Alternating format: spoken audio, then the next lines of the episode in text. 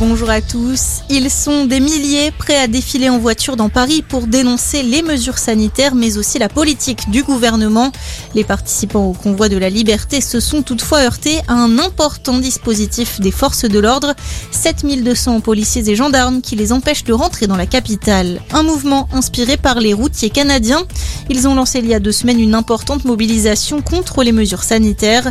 Des manifestants ont notamment investi en voiture la capitale Ottawa. Un important axe routier est également bloqué depuis lundi. Il relie la province de l'Ontario et la ville américaine de Détroit. Une route par laquelle transitent plus de 25% des marchandises exportées entre les États-Unis et le Canada. Hier, la Cour supérieure de l'Ontario a ordonné le départ des manifestants. Ils étaient toujours sur place la nuit dernière.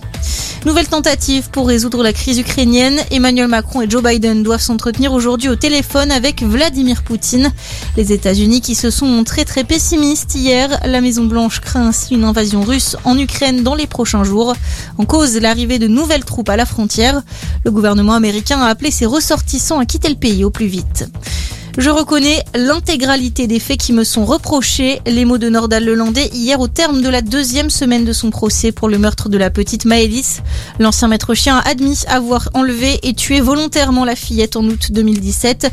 Jusqu'ici, l'homme de 38 ans a affirmé lui avoir involontairement donné la mort. Le mis en cause encourt la prison à perpétuité. Le verdict est attendu vendredi prochain. Et puis en rugby, tout se joue peut-être ce soir. Gros choc au Stade de France entre les deux favoris du tournoi des Six Nations. Le 15 de France affronte l'Irlande. Les deux équipes ont battu les All Blacks en novembre avant de s'imposer pour la première journée. C'est un gros test pour le 15 de France face à l'une des équipes les plus en forme du moment.